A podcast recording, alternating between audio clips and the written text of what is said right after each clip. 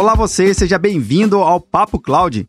Esse espaço foi criado para debatermos sobre as principais tecnologias que vêm revolucionando as empresas e os seus negócios. A cada convidado que passa por aqui, a gente consegue entender como esse conjunto tecnológico faz sentido para o seu segmento de negócio. E olha que legal, mesmo que a tecnologia aparentemente seja a mesma, o contexto e o significado é totalmente diferente por cada negócio. Esse é o espírito do Papo Cloud. Conhecer as suas histórias, seus criadores e como a revolução na tecnologia vem impactando em cada área. Eu sou Vinícius Ferro e seja bem-vindo ao Papo Cloud.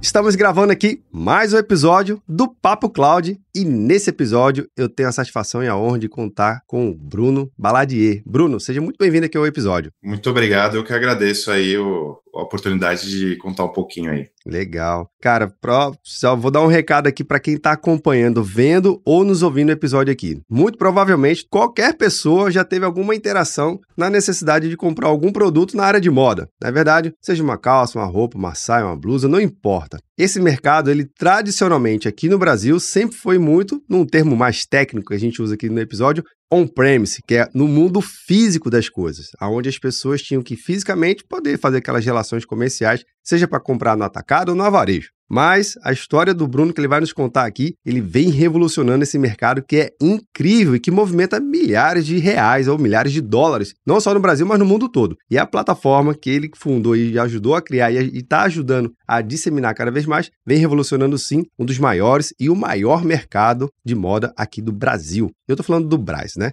Mas o Bruno vai contar todos os detalhes aqui primeiro. Mas, Bruno, um ritual que a gente sempre faz aqui no nosso episódio é que os convidados pudessem contar um pouquinho da sua trajetória e da sua carreira, por favor. Eu fui um jogador de basquete por muito tempo na minha vida, até entrar na faculdade, assim, joguei assim, time mesmo, viajando, cheguei até o profissional. Depois eu, eu, fiz faculdade de ciência da computação na USP aqui de São Paulo, me formei em 2004. Trabalhei algumas consultorias na época de estratégia, né, de, de implementação de projetos de tecnologia, até 2010, quando eu comecei a empreender de fato. Aí eu fiz minha primeira startup, que foi uma startup na, no ramo de viagens. Eu ainda não conhecia muito, assim, de como é, começar uma empresa, como na época era bem mais difícil também ter investimentos. Sim. E acabou não dando muito certo essa primeira viagem, mas me abriu algumas portas e eu conheci alguns potenciais investidores, alguns modelos de negócio. E eu comecei meu segunda, minha segunda startup em 2011, que chamava chama Eótica, né? Ainda é um, é um e-commerce de óculos e lentes de contato. E já na Eótica, durante, desde 2012 até 2018, que eu fiquei lá, a gente teve também esse, esse ciclo né, de levantar dinheiro de, de fundos de investimento, de, de tentar fazer a empresa realmente ser a maior, a mais relevante do setor. E, e realmente deu certo, né? A Eótica está aí ainda no mercado, ela conseguiu virar líder, é, mais para frente acabou se juntando até com um concorrente que era grande também e, e, e ficou até mais uh, relevante na, uh, no, no share de mercado desses produtos. E em 2018, quando eu saí da Eótica, né, depois de ter vendido ali em 2015 para um, um grupo estratégico, eu fiquei mais três anos lá e saí em 2018 em busca de fazer alguma coisa maior, alguma coisa que Legal. pudesse ter mais impacto ainda no nosso mercado, no, nas pessoas que, que vivem aqui no, no Brasil e de,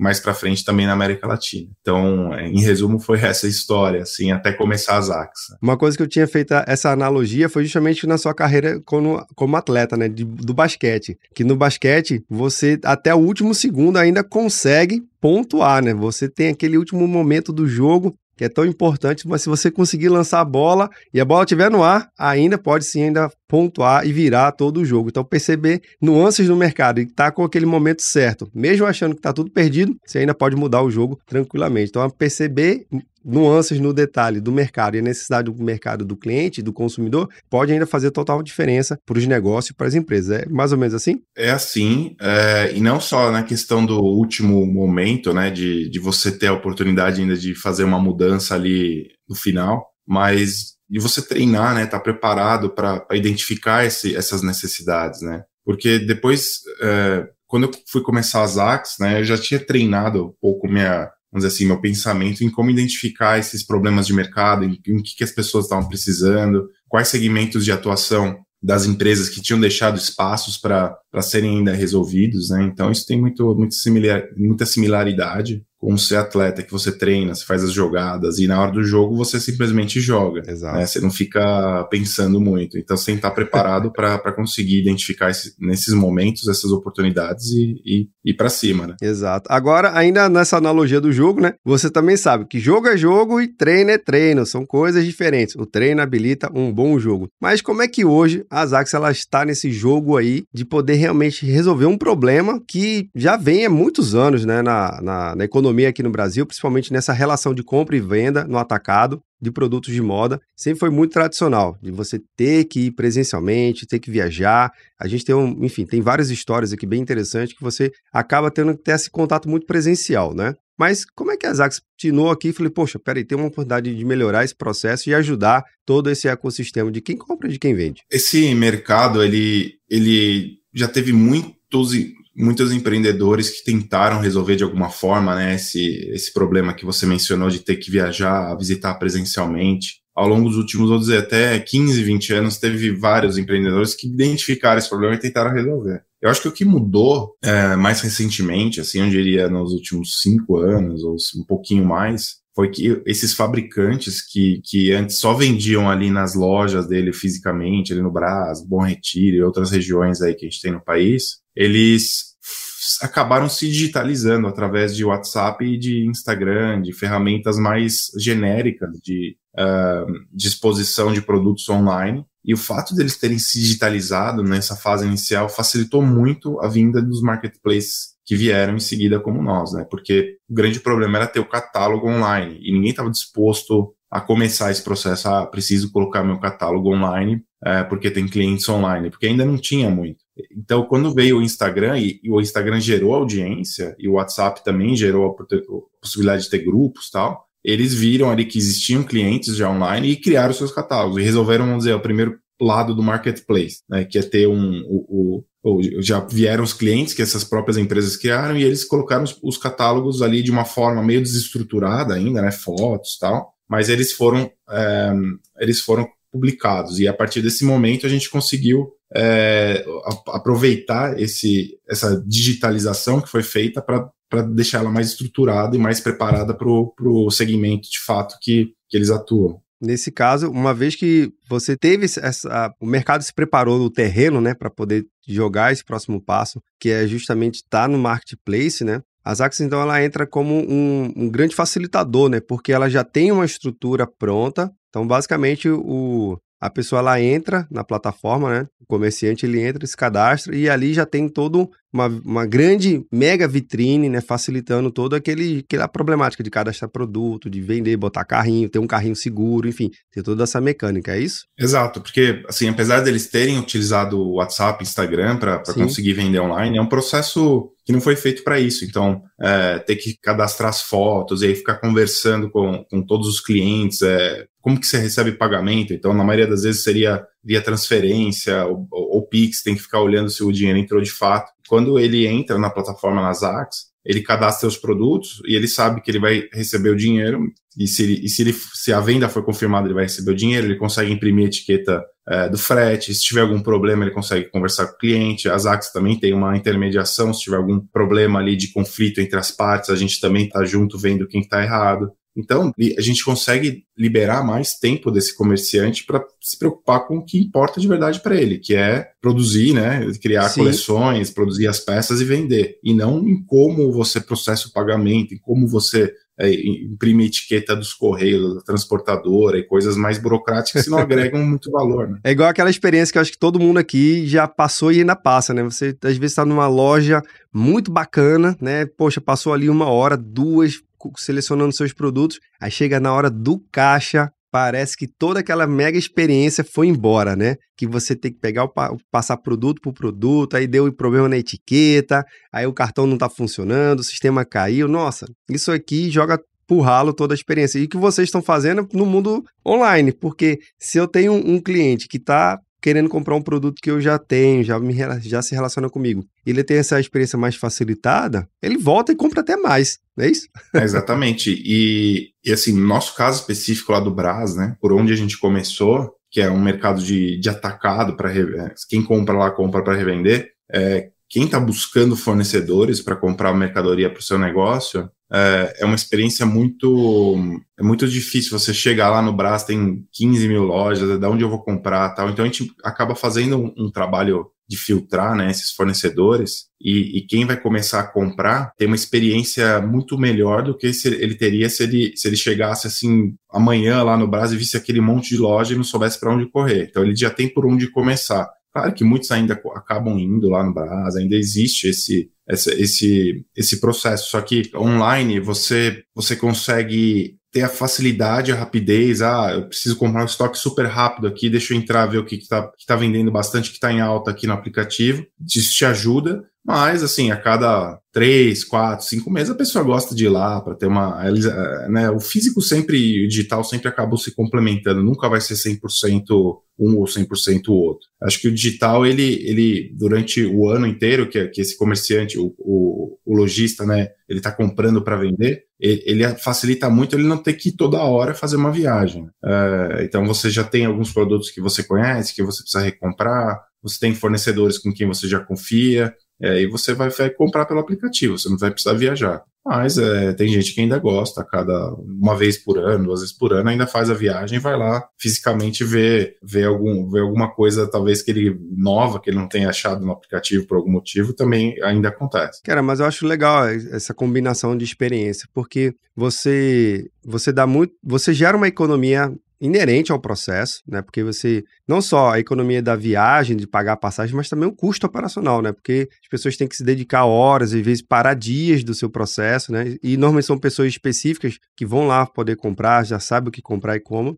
Aquele produto que já tem uma recorrência, cara, bota no carrinho e dispara lá. Se brincar, já, já, já veio aí uma compra recorrente, tá sempre comprando, tá sempre disparando o processo, repondo o estoque, que eu acho que isso é legal. Tem a questão da sazonalidade que você comentou. Agora, Bruno, é, conta aqui pra gente um pouquinho. Eu acho que nem tudo foi flores, né? Porque é um mercado que, de novo, você tem muito contato presencialmente, né? Cara a cara, com o produto, com o dono da banca, com o dono da loja, com o comerciante. Foi fácil no início você convencer essa galera, falar assim, olha, galera, vamos botar aqui no, no marketplace para ficar legal, vai ser mais simples, vai ajudar a vender mais. Conta um pouquinho dessa história. Ó, convencer os fabricantes não foi tão difícil, para falar a verdade. Mas, né, você precisa dos compradores também, que é mais difícil em geral. Então, os fabricantes, até porque no começo a gente, a gente entrou muito agressivo em termos assim, ah, não cobramos nenhuma tarifa, não cobramos nada, você entra e a gente ajuda você a ser mais eficiente na sua venda online. Então, uh, hoje você precisa de 10 minutos para fechar um pedido, ou meia hora para fechar um pedido no WhatsApp, conversando com o seu comprador. Você agora não, você sobe seus produtos uma vez só e os pedidos vão entrar, né? Então você pega esse, esse seu catálogo que você digitalizou aqui através das Ax, você envia esse, esse link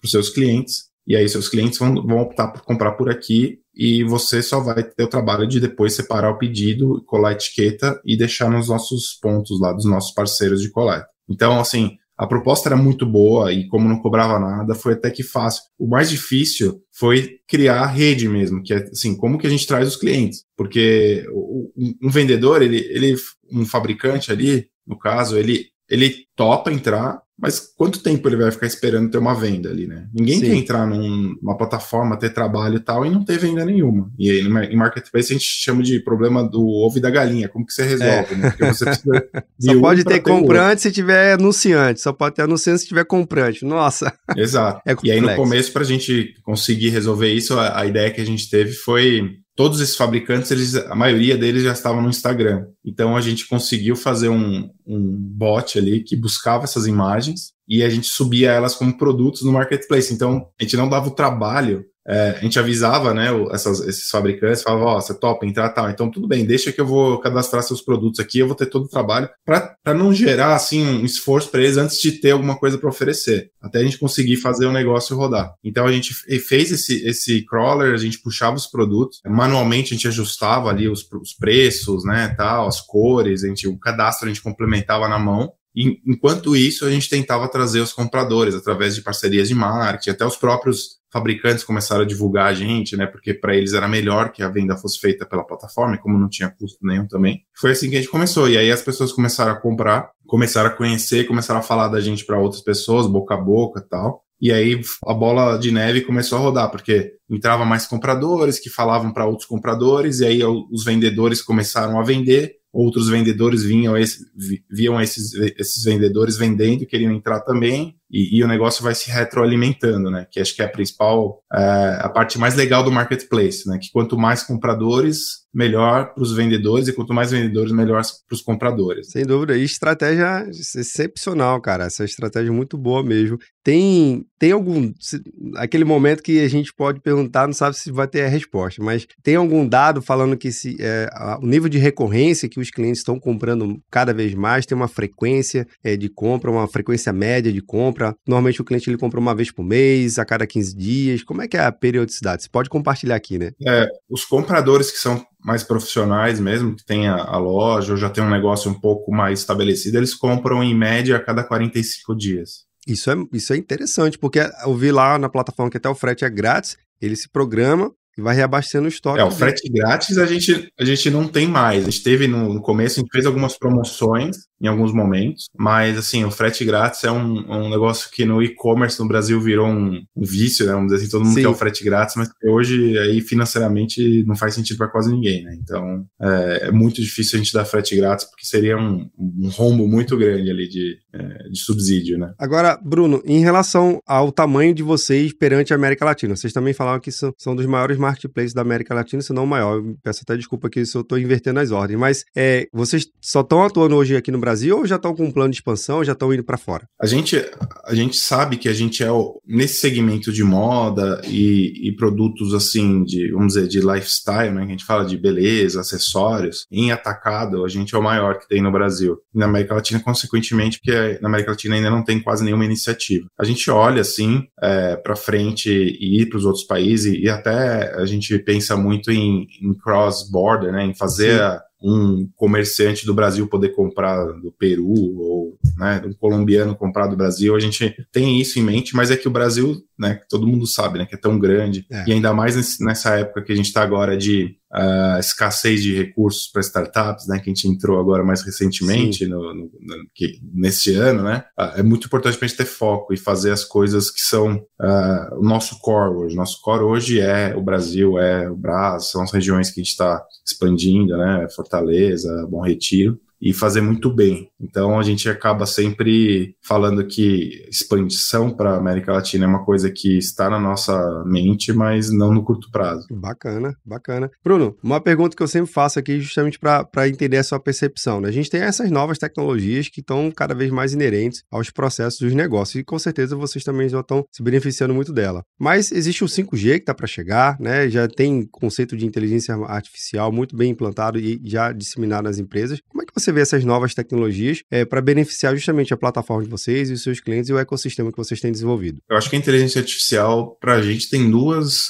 a, aplicações principais, assim. A primeira seria é, na própria descoberta de produtos. Então, se eu sou um, uh, eu estou numa determinada, eu tenho uma loja, eu sou um lojista aqui de Jundiaí, eu tenho é, um negócio que é na rua principal e através acho, da inteligência artificial a gente tem informações de tudo que está é, sendo vendido para esta região e para outras regiões que está sendo buscado no aplicativo, quais são as tendências. A gente conseguiria oferecer ali um, um mix potencial para esses lojistas muito melhor. Então, se a gente tiver uma escala suficiente, uh, dentro do país ou até expandindo, a gente consegue começar a identificar as tendências e o qual tipo de produto que esse lojista tem que comprar com maior chance de revender, de acordo com as características do negócio dele, onde ele está localizado, qual o ticket médio, né, qual tipo de produto. Então, acho que essa é uma grande aplicação que a gente pode fazer. A segunda, acho que tem a ver muito com fraude, risco e crédito. Então,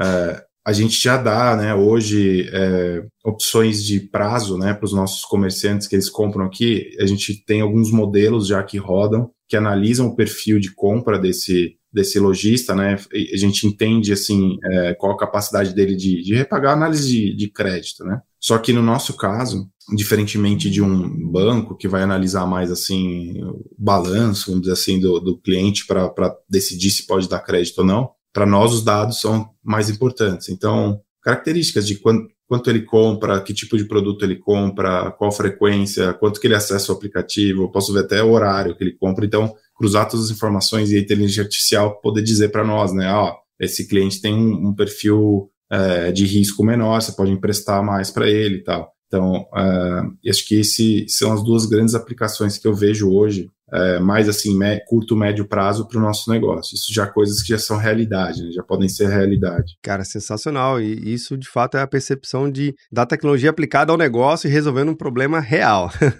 não, não inventando coisas que não está resolvendo absolutamente nada, né? Tem que resolver um Exatamente. problema e até conectando direto ao que você falou, né? Dos recursos estão cada vez mais escassos para as startups, estão de olho, os investidores estão cada vez mais de olho no retorno, na eficiência do processo. E essa visão mostra que você, cara, cara, tá muito, muito alinhado a todo esse, esse ecossistema. Bem, Bruno, uma última pergunta aqui que a gente também faz aos nossos convidados, que é para buscar no campo das ideias, o que, que você tem percebido do tal do tempo que acaba até criando como pano de fundo aqui do nosso episódio. Então vamos lá. Para o Bruno, o que, que é a tal da computação em nuvem? Para mim, a possibilidade desses nossos clientes não precisarem ter viagens longas, cansativas, perigosas. E para eles, eles não sabem, mas toda essa, essa informação que eles estão é, consumindo dos, dos fabricantes, é, o jeito que ele está pagando, tudo isso está na nuvem, né? Todos os nossos servidores rodam na nuvem. É, tudo, tudo que a gente oferece para as duas partes roda na nuvem. E, e, e isso está revolucionando o mercado de uma forma prática, igual você falou. E ninguém nem sabe. Eu acho que a nuvem é um negócio que ninguém precisa saber que existe. Nenhum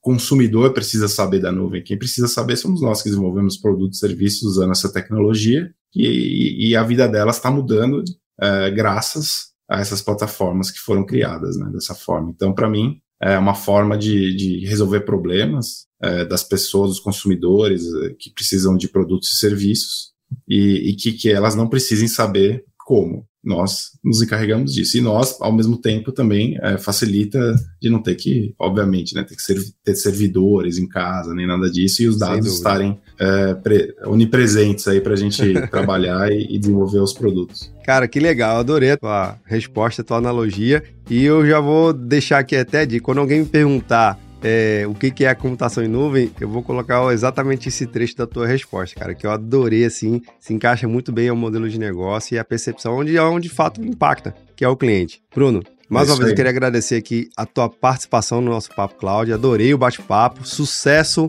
aí na plataforma, no Marketplace. Tenho dúvida, tá aí.